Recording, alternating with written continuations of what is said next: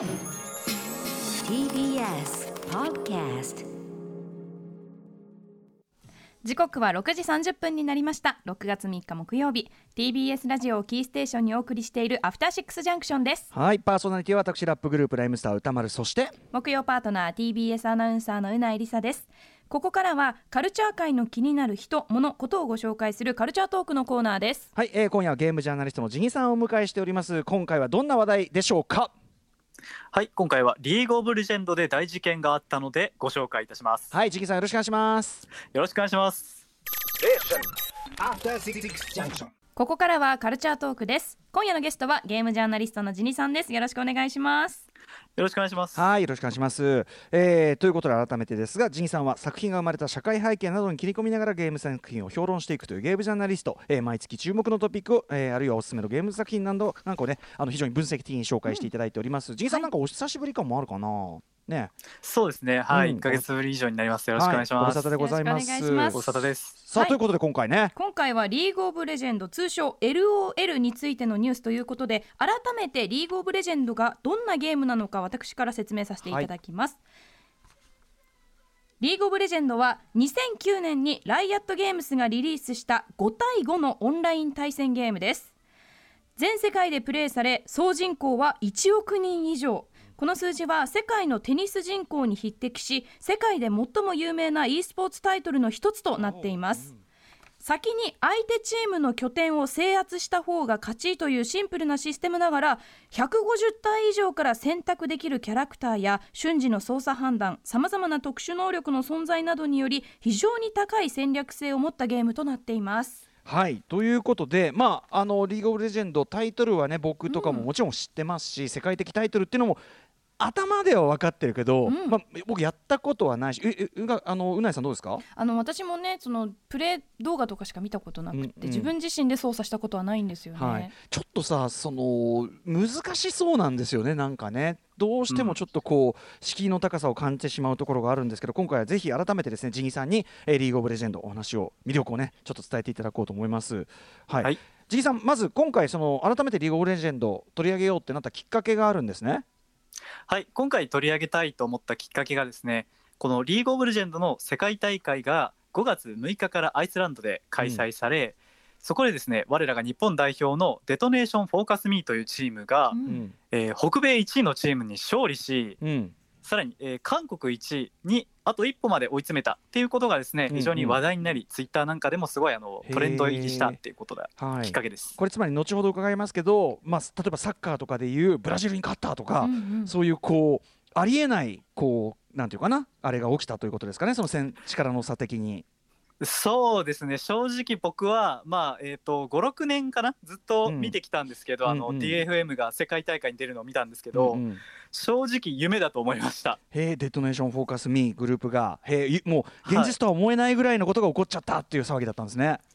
そうですね。っていうのもあの北米が、えー世界で大体4位ぐらいで、うんうん。韓国はですね、えーまあ、リーグオブレジェンド世界最強国うんうんって言われてます。うんうん。でその中で日本って大体平均あのどれぐらいだったと思います？世界でえポジション的に。北米が4位韓国がまあ1位だとして日本。はい、はい、わかんない。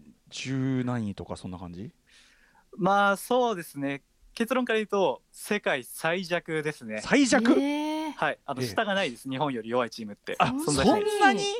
あ、はい。そうですか。お隣にだいぶちょっとねあ差をつけられちゃってんだな。あそう。ちょっとそのねあの各国とのその状況の背景の違いとかもねちょっとお話後ほど伺おうと思うんですけどえっと、はい。ジギさんご自身はえっとリーグオブレジェンドはプレイされてるんですか、もうしてます。もう大学生の頃にハマりまくって、うん。留年しかけたぐらいには遊んでますね。あそう。確かにねだって出たの2009とか結構前っちゃ前ですよねそうですね、まあ、僕がやってたのはちょうどだから今からその5年ぐらい前になるんですけど、はい。もうその時僕と大体同い年で同じ大学で友達とかとやってたんですけど、うんうんまあ、そいつはハマりすぎたあまり本当に留年しちゃったっていう、うん本当に電子ドラッグみたいな強烈な麻薬的な面白さのあるゲームです、ねあそう、だから一旦ハマるとそうなんだ、うん。そうなんですよね、まあ、すごいあのさっきおっしゃっていただいたちょっと難しそうみたいな複雑そうなイメージはあの分かるんですけどちょっとぜひやってほしい面白いゲームです一ね。旦ハマってしまえばね。はい、うん。はい。えー改めてそのどういうゲームってことですかね？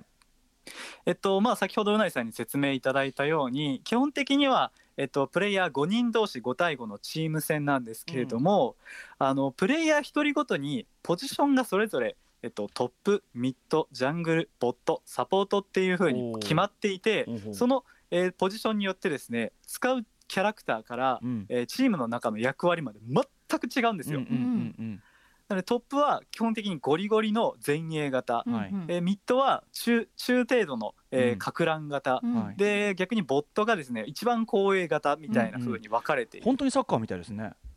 そうですね、うん。個人的にサッカーもすごい近いんですけど、うん。アメフトがむしろ近いかなと思っていて。なるほど、そうか、陣地をどんどんそうか、ぐいぐい押していくっていうか、全体を。うん。そうですね。もうあの全くやることが違いすぎるっていうことがあって、でまさにここが面白さだと思ってるんですけどあのアメフト漫画のすごい有名なので「アイシールド21」ってご存知ですか、うんうん。歌丸さん？僕読んだない、はい。ジャンプで以前連載してましたね。えー。あ、わかる。あのそうですね。アニメ化もされてるんですけど、い。はい、これの、えっと、導入がですねあのセナっていうちょっと気弱な男の子がいて、うんその子が不良に追いかけ回されて、うん。足だけはめちゃくちゃ速いんですようんうんうね。ん。ででもこんな気弱ないじめられっ子の僕がスポーツなんかできるわけないと思ってたら、うんうん。その不良のなんかめちゃくちゃ強そうなヒルマっていうやつが現れて、うん。お前めっちゃ足速いんだから俺のチーム入れってスカウトされるところからうんうんうん。始まるんですよ。うんうんまあ、つまりポジションによってその足しか取り柄がない僕でも、まあ、うん役に立てる、まあ、もちろんそれだけが全てじゃないんですけど、うんうんまあ、すごいそういう人によって全然違う得意不得意があるにもかかわらず、一回ゲームに入ってしまえば必ずどこかのポジションで役割があるよ、うん。活躍できるよ。っていう、まあ、そういう、まあ、良さがあるんですけど、うんうん。これはリーグオブレジェンドでもめちゃくちゃあってはい。もう本当に人によってこれがやりたい、うん。あれがやりたいこれが得意これが苦手っていうのをうんうん。チームで補って、うん。でそれをこう乗り越えて勝った時の喜びっていうのが、他のどんな e スポーツにもないもうすごい感動的な喜びがあるんですよ。自分の個性をそう生かせるというか、特性を生かせるというか。はいそうですね。うんうん。はい、僕はあの細かい操作とか正直苦手で、うん。でもジャングルっていうポジションを僕よくやるんですけど、ジャングル。はあのほとんど細かい駆け引きとか、まうん。あ、格闘ゲームみたいな駆け引き、うん。たトップとかあるんですけど、うん。ジャングルはほとんどなくてうん。代わりに味方に的確にこう指示を出すというか、あのポジションを持っていくっていうところがあって、まあ、本当にこういう意味では得意不得意で全然チームの役割違うのが良かったなと思います。うん。なるほどね。じゃあちょっとやってみて自分これかなこれの辺のポジションが得意かなっていうのを見つけていくとだいぶこうハマり度が高くなっていくみたいな。そうですね。はい、そんな感じです。なるほどね。で、えー先ほども伺いましたけどその世界大会アイスランドでひか、えー開かれた世界大会 MSI で日本がこう検討したということですけど、世界的にこうどういうこう勢力分布になってるんですか？はい、先ほど話したように北米は大体世界4位で韓国世界最強なんですけど、うん。まあ、まずですねそもそもこう日本がいくら弱いと言ってもですね、うんうん。これはもうしょうがないというかリーグ・オブ・レジェンドって実は世界で一番メジャーな e スポーツだと断言できます。うんううん。んというのもですね、えー、と2020年世界大会開かれたんですけど、うん。こちらの、えー、と累計視聴者数が4500万人。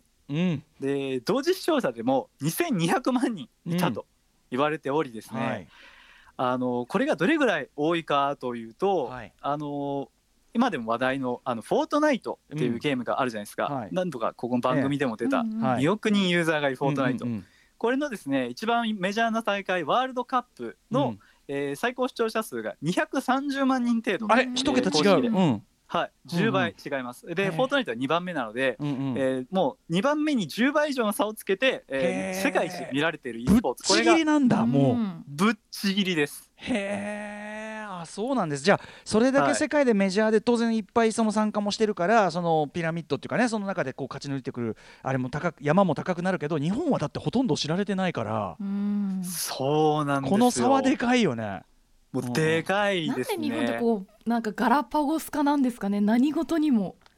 いや本当に特殊で、あの、うんリーグ・オブ・レジェンドは世界で12の地域うん。でプロリーグが存在するぐらい遊ばれてる e スポーツなんですよね、うんもう北米南米ヨーロッパ東アジア。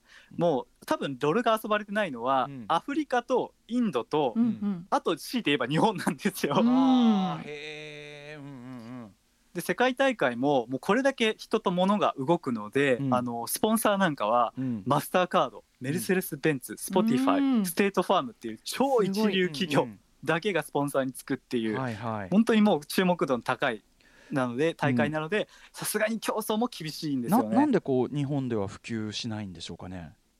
そうですね。これをちょっと考えていく上で僕は逆に、うん。あのなんでこ韓国とうん。であと中国が最近強くなってるんですけど、はいはい。韓国中国がこんな強いかっていうお話をうん一つさせていただきたいと思うんですけれども、うんうん。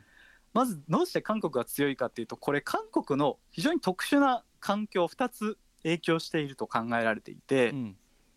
まず1つが韓国は世界屈指のネカフェ大国なんですよね。うんうんあのご存知だと思うんですけどあのボンジュの監督の「パラサイトで」うんはい。あの姉のギジョンが弟の卒業証書をネカフェで偽造するっていうシーンがあったじゃないですか。はい。まさにもうあれぐらい韓国人にとってみればネカフェっていうのはもうコンビニ感覚で身近にあるうん。存在で、具体的には国内で1万2000件存在すると言われていて、うんうんこれがですねあの日本が2倍近いえー韓国に人口がありながら、うんうん。日本ではたった1000件程度しかないと言われているので、うん本当にもう多い。でしかもですね驚くのがまず安さなんですよね。うんうん。あの大体どれぐらい安いかというと1時間あたり安ければ500ウォン50円くらいで利用できるんですよ。そんな安いんだ。へー。うんうん。はいしかもこんなに安かったらうん。正直使うパソコンもかなりしょぼいんじゃないかって思うかもしれないんですけどこれがもうあの RTX3090 のもう僕でも欲しいレベルの最新 PC がずらーって揃ってるんですよね。うん。うんうんもうさ僕でも欲しい。ゲームもぬるぬるでうんはい、もうもう余裕でぬるぬるすぎて、最高の環境が、うんはい、揃ってて50円、うん1時間50円で使えるんですよね。へー。だからみんな PC でこう最すごくいい環境で安く、まあ、PC でゲームやりやすいっていうのがまずあるわけですね。そうなんですよ。でしかも韓国には e スポーツ専用ブースっていうのがあのかネカフェの中にはあって、うんうんあの5人があの閉じ閉じ閉じた環境で声出して練習できる環境とかもあったり。はあ、とですねネカフェで有名になるとあのそのプレイヤーは無料になったりするんですよ。声がかかって。なんでかっていうと、うんうんそのプレイヤーが将来プロになったりするじゃないですか、うんうんうんその時に僕はあのネカフェのああの店何々店で、うんうん。そう修行してきたんだぜみたいなこと言ったら、うんうんうん。うん超ブランド公開になってなんかはい宝くじみたいですね、ここで3億円出ました。出ましたそうですそうです。うんうん本当にそんな感じで、うんあとまあこれあのゲームセンターとかでもあったと思うんですけど、うんうんあの店に行けばあの猛者に会えるみたいな、確かに確かにもう猛者がいるだけで直接お手合わせできるというかね、うん本当にね。そうですそうです、はいうん。うんうんうんっていうのもあったりしても超ネカフェのブランドが強いっていうのが一つはい。あるのと、うんうんもう一つが、まあ、本当にこれもご存知だと思うんですけど韓国はうんひ極めて過酷な受験競争かつ格差社会の世界うんなんですよね。はい。で、えー韓国はまあ受験が厳しすぎて、うんあのまあ、あとプラスあの特にソウル市内はすごい人口過密地域なのもあるんですけど、うんうん高校に部活がないんですよ基本的に。これあのうん。映画「野球少女」を扱った時にその話僕も初めて知って、うん。ね、基本的にはああいう部活とかやる人は全員プロになるような人だけでっていう話をね初めて知ってあそうなんだってなりましたけど、うん、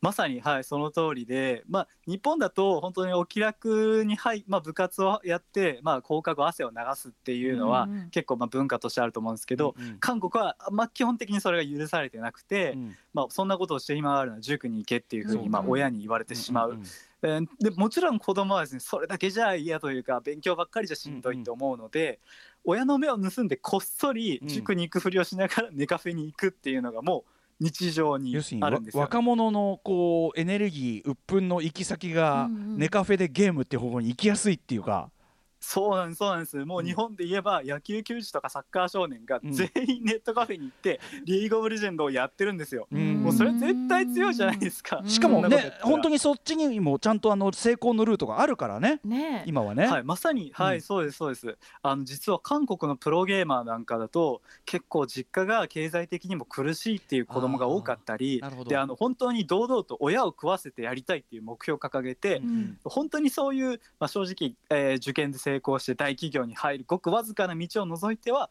もうそういう勉強が苦手な子からするとプロゲーマーで、まあ、一回成功して親を食わせてやりたいんだって家族をもうあの背負って戦うプレイヤーもたくさんいるんですよね。うんうんうんなんでやっぱり背負ってるものがめちゃくちゃ大きいです貧困から韓脱出するためのスポーツとか貧困から脱出するためのねエンタメ業界とかってあったりするけどやっぱ割とそういうこうハングリーな状況っていうのもあるわけですねやっぱね。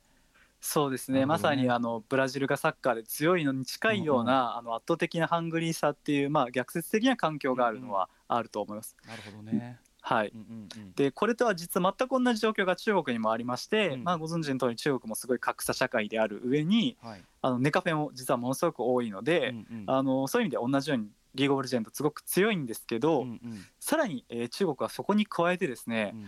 あの実は中国共産党公式であの、うん。プロゲーマーが公式職業として選ばれたりとか、うんうんあとですね国家体育総局っていうところにですね、うんはい。e スポーツが正式にスポーツとして認められるなどうんうんうん。国家ぐるみでええ。e スポーツ選手の養成に力をうん入れてるんですよね。あのクイーンズ・ギャンビットでソ連でチェスがめちゃくちゃ強いのは、うんうんうんあのもうソ連政府が共産党が力入れてるからだってあったんですけど、はいはい。あれが現代の中国政府だともう e スポーツになるほどね。なってる、うんはい、うんうんうんぐらいでやっぱうん国家で力入れてる中国は今もうどんどんめきめき強くなってますねうん。なるほどね。となるといいよいよもっと差ついちゃいそうですけどね。そもそも日本でこれだけ普及はあんまりしてない状態なわけですから。そうですね。日本は本当にちょっと特殊なやっぱり、まあ、ゲーム市場ゲーム文化自体特殊で、まあ、本当にいいことでもあるんですよね、うんやっぱりあのアーケード文化がまず最初にあるっていうのはこれはすごい日本誇るべき文化だし、その上さらにあの任天堂とソニーのお膝元っていうので、うんうんうんうん。家庭用ゲーム機がものすごくメジャーになっている、うんっていうところはすごいまあいいんですけど、うんまあ、やっぱその分どうしても家庭用ゲーム機とかスマートフォンに、うんうんまあ、あの対してパソコンゲームが全然流行ってない。ないね。うん。そうかそうはい。かそうかそうか。ていうのがあるんですけど、一方でその中でですね今回あの新章したデトネーションフォーカスミー本当どんどん強く例外的に強くなっていて、まあ、まずこれの彼らのすごいのがですねあの ANA とか au あとシャープなど、うん。本当に日本を代表する大企業をスポンサーにつけてるんですよ。うんうんでこれはもうやっぱりそのお金がないと選手にいい給料も渡せないし、うんうん。はいはい。であとそのお金を使って、えーデトネーションフォーカスミーは韓国でのブートキャンプをするなど、うんうんすごいあのーまあ日本っていう環境はちょっと厳しいかもしれないけどその中でうんものすごい頑張って、うんお金を集めてうん選手を強くする環境、うんチーム全体で作り上げてるんですよね。うんうんうんでその中でさらにあのエビっていうプレイヤーがエースプレイヤーがいるんですけど、彼はもうものすごい実力も高いだけじゃなくて、うんうん。あの自分で YouTube であのどうやったら強くなれるかみたいな動画をたくさん上げたりとなかう、ん啓ものすごくあの力入れてるな。うんうん。はい、力入れていて、うんうん。ですごいあのそういうなんていうかファン精神っていうのも合わさってか海外の人気もすごい高いんですよね。なんでまあ弱いなりにすごいあの誠意があるマナーがいいっていうことで、うんあのちょっとエビおよび DFM は応援したいチームだっていうのもあって、今回あの韓国にしあの、まあ、勝てなかったもののいいとこまで行ったのはものすごい世界的にも、あの絶賛されたっていうのもあったんですよね。なるほどね。そうかはい。なのでまあやっぱり環境、まあ、国っていう環境はまあやっぱ大きいものの、うんまあ、その中ですごい頑張ってるチームも存在するっていうのがうんうん一つ希望かなって感じましたね。ね、それでこうデトネーションフォーカスミ DFM みたいなグループがそのこうまあなんていうロールモデルとして先に活躍して見せることでまあついてくはる日本国内のプレイヤーも当然ねあの増えてくるきやすくなるでしょうしね。そうですね。まさにその典型例としてあの今 VALORANT っていううん。FPS がすごい、うあの人気が出ているんですけれども、はい。はい、実は、えー VALORANT は League of Legends と同じ Riot Games が作っている FPS で、うんちょうど League of Legends の世界大会の直後にアイスランドで同じように世界大会がうんうん。開かれたんですが、うんこちらもですね Crazy Raccoon という日本代表チームが、あの負けてしまったんですけどアメリカ、えーまあ、アメリカめちゃくちゃ強豪なんですけどうんうん。あのかなり検討したっていうことで、うんうん。うんこれもかなり話題になっていて、うんうん。でクレイジーラクーンのすごい面白いところはですねあのプロチームでありながらあの自分たちで大会を CR カップっていう大会を開いてですね、うんこれでものすごくあの視聴者を集めて、うんはいはい。そこであのお金を集めたりとか、うんうん。あの選手にいい環境を作る、うんうん。きっかけになってるんですよね。うんうんなんでデトネーションフォーカスミーはすごいいいスポンサーを集めるっていう方向でお金を集めたんですけど、うん。クレイジーラクーンはあの本当にこうヒカキンさんとか、うんうんもう本当に一流のストリーマーたちを集めた大会を開くことで、また新しいお金を集める方法を作って結果的にチームをすごく強くして世界で結果を残したっていうはいところがあってこちらもあのぜひ注目したいなと思ってます。なんかそういうこうそのなんていうの世界的に見て出遅れっていうかその国だからこそやれることをそれぞれやっていく感じってすごくこう、まあ、例えば昔の日本のヒップホップのねあれとか、まあ、今もそうかもしれないけどなんかそういうのとも重なるところがあってなんか熱いなと思って話伺ってました。いやまさに本当にその歌丸さんのようなヒップホップの先駆者の方とか、まあ、あとやっぱり J リーグなんかもすごい近い環境だったと思うんですけど、そうだよね、まはい、やっぱちょっとまだまだ日本ってどうしても、いややっぱあの香川県の意見もあったんですけどゲームとかあの e スポーツがスポーツなわけないじゃんみたいな印象がある中で、うん。そこに対しておそれを言い訳にするんじゃなくて、うんうん。いや僕らは僕らの道でやっていくよっていうのを、もう本当に行動を伴ってしかも結果も伴ってってやってるので、うんやっぱものすごいあの日本ももちろんそうですけど世界的にも日本 e スポーツやるじゃんっていう印象どんどん近年高まってる気がしますね。いやーすごい勉強になりました。うん。リーグオブレジェンドシーン。なんか今までなんか本当にぼんやりしたハードルの高さしか考えてなかったんでなんかすごくあの具体的な絵も描けましたしなんかさすがでございますジンさん。いやとんでもないです。いや、うん。本当にもうめちゃくちゃハードルが高いのはすごいわかるんですけど、うんうん。面白さハマればね。やばいので、うんうん。はいむちゃくちゃやばいんで。うなぎさんせっかくゲーミング PC 手に入れてんだからね。ねやんないとこれは。はい、それこそ私バロラントすごくやってみたいなって今思ってて、あの今 PC でしか出てないうんうん FPS のゲームなんですけど、いいじゃない。そうですねちょっと入り入り時じゃない？今、うん。ね。でもはい。10年後20年後変わりそうですよね。この日あ本のもう絶対変わると思います、うん。はい、うんうん。もう本当に今こそ DetonatioN とか Crazy Raccoon が伝説になってると思います。ね、うん。はい。といったあたりでお時間となりました。えー、ジギさん最後にお知らせことなどあるありますか？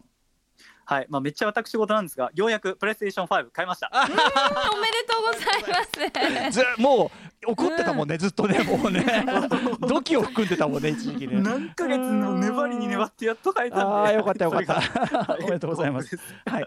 えー、あとお仕事方面はなんか告知は？あそうですね、えっと雑誌「スイッチ」っていう雑誌があるんですけど、こちらで毎月あのゲームのレビューを書かせていただくことになりましたおおすごい。うん。はい、結構あのファッション寄りの雑誌なんですけど、うんね。ちょっとこういう、はい、雑誌でゲームのことを書かせていただくっていうのは、まあ。本当アトログに出させていただくようなちょっといろんな人にゲームの魅力を伝えるお仕事になるかなと思うので、あよければ買っていただけると嬉しいです、それも素晴らしい。はい。ということで今夜のゲストはゲームジャーナリストジギさんお話を伺いました。ジギさんありがとうございます。はありがとうございました、いありがとうまたよろしくお願いします。えー、明日のこの時間は歌丸さんの週刊映画辞表ムービーウォッチメンです。はい。明日はね北マケドニア映画ですよ。なかなか北マケドニア。マケドニア。はいあのバルカン半島のね、うん。えーペトルーニャに祝福を、えー扱います。